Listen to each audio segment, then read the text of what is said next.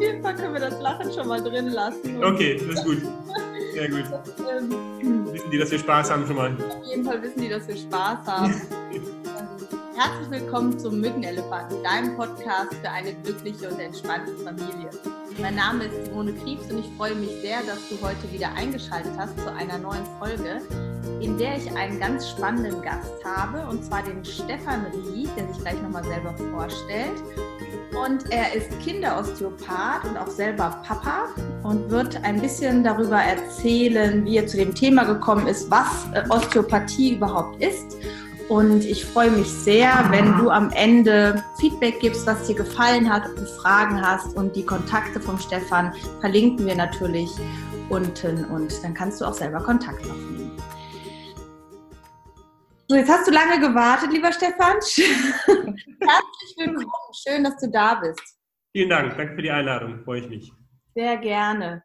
Ja. Erzähl doch erstmal so ein bisschen von dir. Wer ist denn der Stefan? Hm.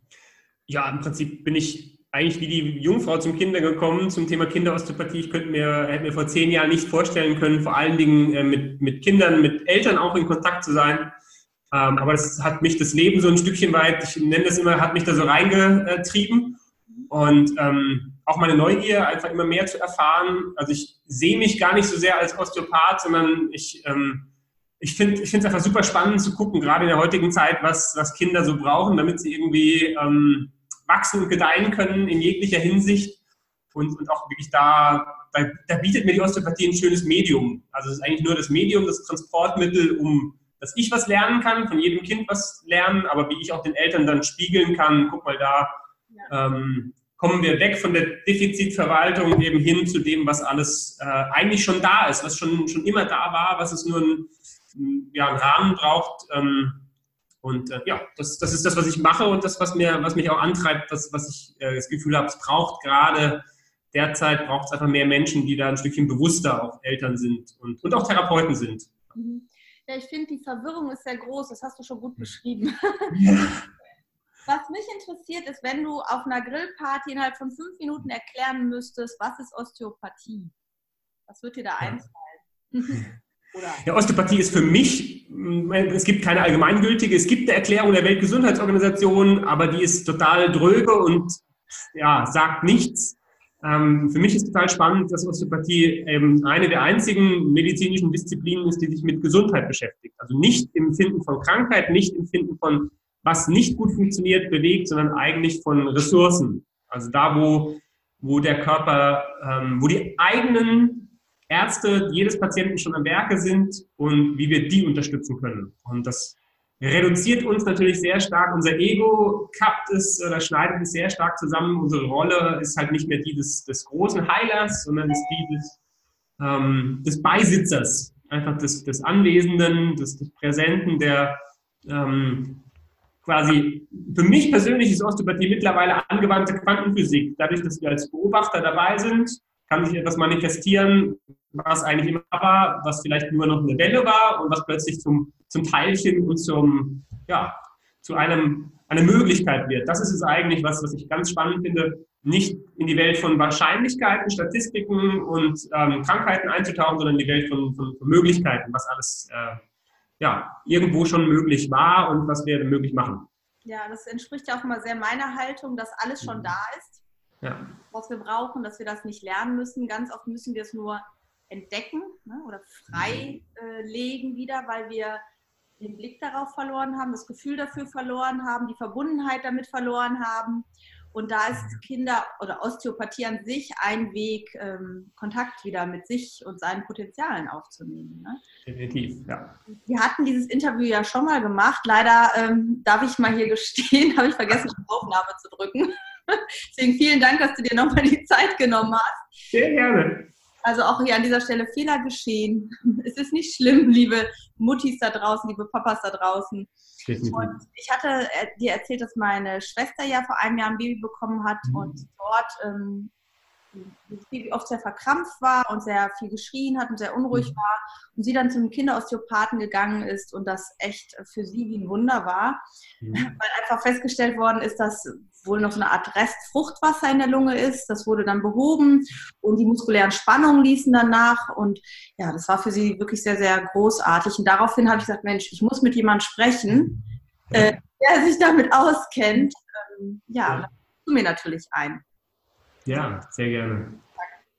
Und ähm, wenn du sagst, wo kann Kinderosteopathie unterstützen? Weil wir, wir sind ja beide nicht so der Meinung, jedes Kind muss dahin. Aber wo würdest du sagen, das wäre, wenn du sowas bei deinem Kind bemerkst, wäre das eine Möglichkeit, mal da zu schauen? Ja, also wie gesagt, wir haben ja die Überversorgung ein Stückchen weit oder Überempfindlichkeit von Eltern. Deshalb bin ich kein Fan davon, unbedingt jedes Kind zu, zum Osteopathen zu schleppen. Auf der anderen Seite merke ich einfach gerade in der heutigen Zeit durch die Belastungen in der Schwangerschaft, in der Geburt, danach, ähm, die vor allen Dingen die Eltern, aber auch vielleicht auf, auf ähm, Ebene von Chemie, von WLAN-Strahlung, von Ultraschalluntersuchungen, auch die Kinder betreffen, kann es schon hilfreich sein, mal einen Check-up machen zu lassen. Wenn dieser Check-up wirklich stattfindet, wenn das Kind angekommen ist nach sechs Wochen, wenn es gut trinkt, wenn es alles gut macht und man wirklich den Fokus auf ähm, ja, nur Check-up, ohne was finden zu wollen, legt. Ähm, aber eine klassische Indikation, um wirklich dann zu sagen, ich gehe mit meinem Kind ähm, mal zum Osteopathen, sind immer dann, wenn irgendwo eine Trägheit entsteht in der Entwicklung. Also klar, die meisten haben schon mal gehört, wenn ich zum Osteopathen gehe, Paden, ich mag dieses Wort nicht so gerne. Ähm, ich mag es auch nicht gerne in der Persönlichkeitsentwicklung, ähm, weil ja, dann, man findet ständig. Dann hat man eine Blockade und dann ist die nächste und komischerweise kommt die andere wieder. Eine, eine Trägheit in der Entwicklung eines Kindes bedeutet für mich, dass es ähm, die Dinge, die ihm eigentlich innewohnen, ein stille Bedürfnis, die Möglichkeit, sich selbst zu regulieren, zur Ruhe zu kommen, gut zu trinken an der Brust, ähm, nach einigen Wochen nicht mehr so stark zu spucken, zu verdauen. Ähm, wenn all diese Dinge in irgendeiner Form später sich frei zu entfalten, auf dem Bauch zu liegen, zu robben, zu krabbeln, wenn all diese Dinge in irgendeiner Form ja, beeinträchtigt sind, man wirklich. Also immer dann, ja. Ich noch mal kurz dran, immer dann, wenn eine bestimmte Entwicklungsbremse eintritt, eigentlich wäre es ganz gut, vielleicht auch das mal bei einem Kinderosteopathen abchecken zu lassen. Jetzt warst du gerade bei den ganz kleinen Robben und Krabbeln, aber es gibt ja, ja Kindergartenkinder oder ja. Schüler. Was ist denn da? Oder auch Jugendliche. Was gibt es denn mhm. da für typische Sachen, wo du sagst, das habe ich öfters in meiner Praxis? Mhm. Also sogar im Kindergartenalter ist natürlich ähm, dann häufig das Thema der Immunität ein großes Thema. Also als alle Infekte, alles, mit dem man sich auseinandersetzen muss, von Ohrinfektionen über Nase, Nasennebenhöhlen, ähm, Rachenmandeln, Polypen, Bronchitis, alles das spielt ein großes Thema. Und da sind wir übrigens wieder beim, beim Thema deiner Schwester, beim Thema Atmung. Solche Dinge sind natürlich toll, sie dann zu behandeln, wenn sie frühzeitig abgegriffen werden können und nicht später zu sowas sich auswachsen, dass ein Kind ähm, ja, permanent äh, im Kindergarten alle möglichen Sachen aufschnappt. Mhm. Ähm, dann geht es weiter im Kind im Schulalter oder meistens im Übertritt Kindergarten, Schule geht es meistens los mit, ähm, mit Themen, die was mit der Wahrnehmung zu tun haben, mit den Augen, mit den Ohren, mit dem Gleichgewicht, mit der Feinmotorik, mit dem Pinzettengriff der Hände. Ähm, ja, und da gilt es natürlich zu schauen, was ist wirklich beim Kind da? Gibt es etwas, wo man seine Trägheit bei ihm etwas unterstützen kann? Oder ist es einfach das System, an das sich das Kind nicht gut anpassen kann? Das ist immer äh, für mich wichtig, eben zu schauen, dass dass Osteopathie nicht etwas sein darf, was Kinder kompatibler macht für ein System, was einfach noch nicht ja. gegen unser besseres Wissen noch nicht so ist, dass es kindgerecht ist. So. Und äh, das gleiche dann für, für die Schule und äh, gerade so ersten Schuljahre und dann Übertritt in die weiterführende Schule. Ganz häufig habe ich das Thema eben Aufmerksamkeit, vermeintlich Unruhe, Ticks. In letzter Zeit immer mehr, also Kinder, die Ticks entwickeln, ähm, Verdauungsstörungen, Bauchschmerzen, Kopfschmerzen. Ähm, ja, und natürlich kommt immer mal bunt gemischt auch verschiedene Dinge, wo wirklich äh, größere Erkrankungen, das, ähm, das darf man nicht vergessen. Natürlich sind die Dinge, die viele Eltern zu uns bringen, sind all diese Sachen. Ähm, aber Osteopathie kann einfach ganz toll auch Kindern helfen, die, die sozusagen abseits von der Norm eigentlich laufen. Also autistische Kinder, ähm, auch Kinder mit Behinderungen, mit Sauerstoffdefiziten in der Schwangerschaft, in, der, in dem Geburtsprozess, also äh, Zerebralparese, ähm, sprachbehinderte Kinder. Also es sind ein viel, viel größeres Spektrum, als man sich das eigentlich vorstellt. Ja, jetzt sind wir trotzdem bei den Defiziten gelandet irgendwie, ne? Ja. ne, genau, also ähm, häufig ist es ja so, bei meinem Sohn war das damals, dass er immer Paukenergüsse hatte. Also Wasser im Trommelfell ist es ja und ja. Ähm, da war es damals die klassische Behandlungsmethode. Wahrscheinlich ist es heute auch noch so, dass Paukenröhrchen gesetzt werden oder ein Schnitt im Trommelfell. Und als das dann mehrmals gewesen war, habe ich gesagt, nee, das kann ja jetzt irgendwie nicht sein. Ich ist ja alles schon 20 Jahre her, so ungefähr, ne? Also fast. Der ist ja jetzt schon 21. Wow. Äh, äh, irgendwann habe ich halt gesagt, es kann ja nicht sein, es wird ja mhm. kein, keine Ursache behoben. Es ist ja nur eine Symptombehandlung und bin mhm. dann Arzt betroffen, Osteopathie kannte ich damals noch nicht. Ähm, mhm. der aber über Heilmethoden, also im Sinne von Ernährungsumstellung und ähm, Homöopathie gearbeitet hat. Und mhm. wir hatten innerhalb von vier bis sechs Wochen die Ohren frei. Ja. Und ich konnte das gar nicht glauben. Ich bin zu meinem alten, also zu dem Hals- und Ohrenarzt gegangen, zu dem mhm. Arzt, weißt du schon, ne? Ja, genau. musste halt auch selber erstmal überprüfen lassen, dass die Ohren wirklich frei sind. Ne? Und mhm. wir haben dann immer mal wieder, also es war kein Zucker, keine Milchprodukte, keine Fleischprodukte, wir haben immer mhm. eine Kur eingelegt. Ich wollte jetzt einem Fünfjährigen nicht zumuten, das sein ganzes Leben zu machen, aber wir haben immer mal eine Kur eingelegt und dadurch äh, sind wir damit ganz gut gefahren. Mhm. mhm. Und das sieht man gerade im Moment, es gibt so viele tolle ähm, Resultate aus verschiedenen Bereichen, nicht nur die Osteopathie, auch verschiedene andere Bereiche, die aber gerade sehr, sehr stark unter Beschuss stehen. Also gerade die Homöopathie ist ja derzeit unfassbar, fast schon, finde ich, äh, für ein Land wie Deutschland. In, ähm, in der Schweiz wurde äh, Homöopathie gerade offiziell äh, wirklich von der Regierung anerkannt als eine Möglichkeit neben der Schulmedizin hilft, helfen zu können. In Deutschland hat man gerade im Moment wirklich fast eine Hetzjagd auf alle alternativen Heilmethoden, gerade auf die Homöopathie, ähm, die fast, ja, die, die mittlerweile auch in, in die Medien geschwappt ist, wo anscheinend wirklich ja, Artikel lanciert werden, habe ich den Eindruck. Und aber gerade solche Sachen, bei Kindern, da kann man nicht mit ähm, Placebo-Effekt kommen. Bei Tieren und bei Kindern kann man nicht mit Placebo-Effekt alleine kommen. Und naja. wenn das auch selbst und wenn es nur Placebo ist, dann ist es auch nicht schlimm, ehrlich gesagt. Es gibt ja, ja. von Dr. Joe Dispenza, ich weiß nicht, ob du das kennst, das Buch Du bist das Placebo. Ja, genau. Und wenn man sich mit Placebo beschäftigt, im Grunde, und das ist auch zum Beispiel, ja. was Gerald Hüther sagt, wir heilen uns ja selbst. Ja, ein Medikament oder ein Arzt unterstützt ein, eine Heilung. Ne? Oder wie du schon ja. sagst, wir heilen nicht, wir unterstützen wieder den Fluss genau. Energie oder ähm, ja, also alles wieder ähm, frei fließen zu lassen. Oder wie auch immer man das nennt bei euch. Ne? Ja, Und, äh, das ist halt so, warum nutzt man nicht mehr eine Kooperation? Ne? Also ich glaube, wir müssen davon wegkommen in der Medizin, egal, also zu sagen, das ist schlecht und das ist gut, sondern wirklich ein Austausch, eine Kooperation, wo kann man voneinander lernen, ähm, ja. wenn es wirklich um das Thema Gesundheit bei Menschen geht und nicht mhm. um Vermarktung von Medizin und Verkauf von Produkten. Und da haben wir ja in Deutschland schon eine große Hörigkeit, was Medizin angeht, was Ärzte angeht. Aber die Verantwortung für deine Gesundheit trägst ja immer du. Das übernimmt kein ja. Arzt für dich. Und ja. genauso wie du dich für deine Kinder, die, also die Verantwortung trägst im Kontakt mit deinen Kindern, hast du die halt ja. auch da. Wenn du so zwei, drei Tipps hättest für Eltern, ja. Do's und Downs. Was würdest du da so sagen spontan? Was sollte man vielleicht lassen? Was sollte man. Es gibt ja die verschiedenen Altersstufen, die, die sicherlich interessant sind. Ähm, ich würde mal ein Stückchen das, das Thema Schule mehr oder weniger umschiffen, weil das ja eher so für andere Bereiche ist. Da setze ich mich meistens ziemlich tief in die Nesseln. Aber ähm, am Anfang finde ich es wichtig, ähm, erstmal sich zu verabschieden von, mein Kind muss alles in einem gewissen Rhythmus machen. Also es ist total schön und wichtig ja, zum Thema Defizite. Bei kleinen Kindern zu schauen, machen sie alles in einem gewissen Ablauf. Also es baut aufeinander auf. Ähm, Bauchlage, Robben, Krabbeln, später sitzen.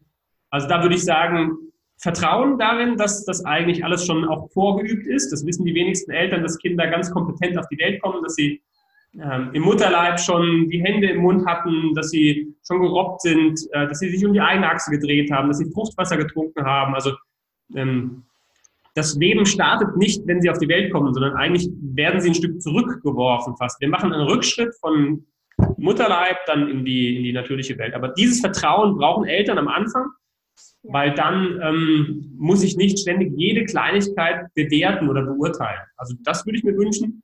Ähm, und trotzdem auch auf das Bauchgefühl vertrauen, wenn ähm, auch wenn dann der Schulmediziner sagt, nee, da ist nichts und das verwächst sich und das wird schon und da kann man nichts machen, das müssen sie auswachsen. An solchen Momenten auch auf sein Bauchgefühl zu hören oder wie auch immer auf eins der drei Gehirne, Bauch, Herz, Gehirn ähm, oder am besten alle drei, wenn es eben so wie bei dir jetzt auch, wenn du dann irgendwann gesagt hast, ja, aber es muss doch eine andere Möglichkeit geben, auch darauf ähm, sich einzulassen, auf seine Intuition und zu sagen, ähm, ich merke, mein Kind möchte gerne mehr können, als es, als es kann, oder mein Kind kann eigentlich zur Ruhe kommen, tut es aber nicht, dann schon auch zu schauen, was passt, wo könnte man sich dann auch wirklich Hilfe suchen. Ja, also dieses, dieses Gleichgewicht aus ähm, seine eigene Intuition folgen, aber nicht zu viel ähm, ja, gucken. Vergleichbarkeit ist das große Thema, Vergleichbarkeit auch wirklich diesen Satz benutzen für dieses Gespräch, stehe ich nicht zur Verfügung äh, im Wartezimmer beim, beim Kinderarzt, ähm, keine Ahnung, beim Kaffeeklatsch, ja, all diese Fragen, läuft das schon, schläft das schon, ähm, einfach wirklich sich, sich auch aus solchen Gesprächen wirklich auch rausziehen, sich bewusst sein, was, was passiert, wenn wir so über Kinder die ganze Zeit auch, auch uns reinziehen lassen, so über sie zu sprechen. Das wäre mein Tipp. Ja, da hatte ich auch ganz am Anfang meine Podcast-Folge zu, weil du am Anfang mhm. oder wenn du Mutter wirst oder Eltern wirst, kannst du dich vor diesen Ratschlägen und ja. Ausfragungen und Korrekturen überhaupt kaum noch schützen. Und mhm. manchmal hilft es sich vorher schon so ein paar Sprüche zurechtzulegen, die man in dem Moment sagt. Ne? Wie zum Beispiel den Satz, den du gerade gesagt hast, ja. ja von unserem Freund, dem Fubi, kennen. genau. Ja. Ähm, also, weil zum Teil sind das wirklich so übergriffig übergriffige Sätze, das würde man nicht fragen. Man würde ja auch nicht sagen, haben Sie eigentlich noch Sex mit Ihrem Mann? So, ne? Also, stillen Sie. Wie oft? Warum nicht? Was ist mit Ihrer Brust? Zeigen Sie doch mal. Also da denkt man doch, was ist da los? Ne? So übergriffig. Ähm, ja. Also ich fand das sehr schön. Du hast gesagt, also Punkt 1 ist Vertrauen. Punkt 2 hm. ist das Thema äh, auf die Intuition hören. Und da stelle ich hm. zum Beispiel auch super äh, oft fest, das Gefühl ist da im, im Herz-Bauch-Zentrum, wie du es gerade so schön gesagt hast, und dann kommt der Kopf. Ja. ja. Da so zu überlegen, von wo kommt das gerade? Und wieder mhm. auf das eigene Gefühl zu vertrauen, so wie du es gesagt hast. Äh, ich ja. glaube auch, dass wir die Antwort oft schon wissen. Das stelle ich im Coaching auch ganz oft fest von Eltern, die wissen, was jetzt nicht wäre, trauen sich aber nicht. Die möchten ja. gerne, dass jemand anderes die Verantwortung übernimmt. ne? also. Von daher. Also habe ich wirklich Erlebnisse auch, wo ähm, erstens, genau wie du es beschreibst, wir haben eine sehr große Hörigkeit in Deutschland noch gegenüber. Ich nenne das immer die Weißkittelhörigkeit. Ähm, und, und da wird man ganz schnell wieder rausgeschossen. Also das heißt, da gibt es schon auch ein Machtmonopol noch im Bereich der Medizin, wo Menschen einfach gerne, auch bereitwillig, das muss man auch sagen, bereitwillig die Verantwortung jemand anderem übertragen. Das kann gut funktionieren für sein eigenes Leben, das muss scheitern, sobald man eben die Verantwortung für noch ein Kind hat. Das ja.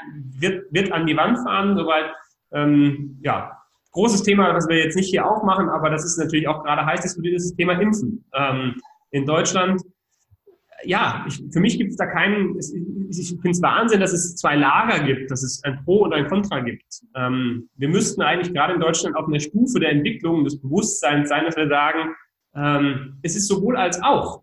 Also es ist beides. Natürlich ist Impfen nicht erfunden worden, um Menschen äh, hörig zu machen oder sie als Untertanen zu unterwerfen.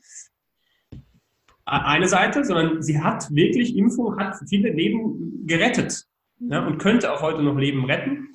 Und die andere Seite trotzdem zu sagen, aber wir nehmen auch zur Kenntnis, dass es einfach Interessen gibt in diesem Bereich, was wir gerade in der, in der Politik mit äh, Automobillobby äh, sehen, müssten wir auch anerkennen, dass es auch eine Lobby gibt auf der anderen Seite, was die Pharmaindustrie angeht. Und beides gleichzeitig stehen zu lassen und zu sagen, okay, und jeder muss zwischen diesen beiden Polen entscheiden, weil das ist eine der ersten bewussten Entscheidungen, die man für ein Kind treffen darf und muss. So.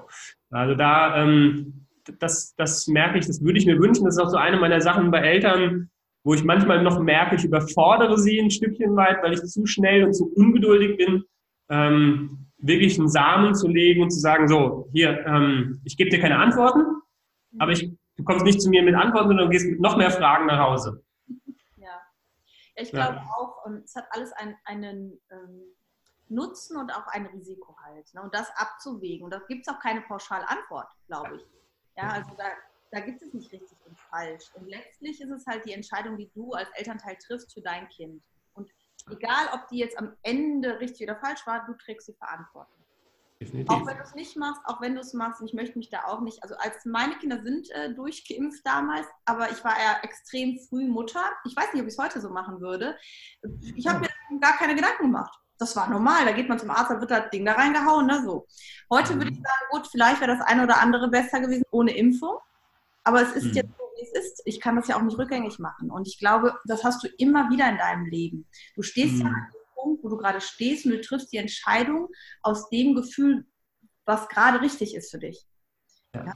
Äh, da kann man sich auch hinterher nicht, wer weiß, wie Vorwürfe machen oder sonst was, sondern es ist ja das, was da gerade ist. Und sich auf den Weg zu machen. Und ähm, ich glaube, das ist so das, dass man sich heute eigentlich auf den Weg machen muss äh, zu sich selbst und wie man sein Leben gestalten möchte. Es ist nicht mehr so vorgegeben wie vor 50 Jahren, zum Glück, ne, sage ich immer. Ähm, aber es fordert natürlich auch, dass du dich damit beschäftigst ne, und Verantwortung übernimmst.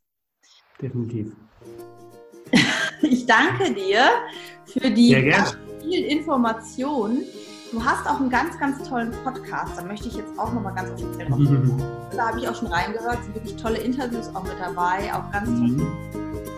Äh, hört euch den bitte an, wenn ihr dazu mehr wissen möcht, möchtet und äh, schaut euch mal die Seite an vom Stefan. Ich kann das wirklich sehr empfehlen und ähm, denkt dran, zusammenarbeiten und kooperieren ist immer besser als gegeneinander arbeiten. sowohl in der Partnerschaft wie in der Kindererziehung wie im Familienleben an sich. Mhm. Und es geht nicht darum, dass wir gegenseitig überall Feindeslage auftun, sondern dass wir uns bereichern mit dem Wissen und den Standpunkten, die jeder hat. Stefan, ich danke dir. Ich danke dir. Danke, dass ich da sein durfte. Sehr, sehr gerne. Und falls es euch gefallen hat, dann hinterlasst doch einen Like oder einen Kommentar. Ähm, und ähm, gerne könnt ihr uns auch anschreiben auf Facebook, auf Instagram oder per E-Mail, wie ihr das sonst auch macht. Und ich freue mich von euch zu hören. Und denke mal daran, du bist genau richtig für dein Kind, so wie du bist. Bis deine Simone.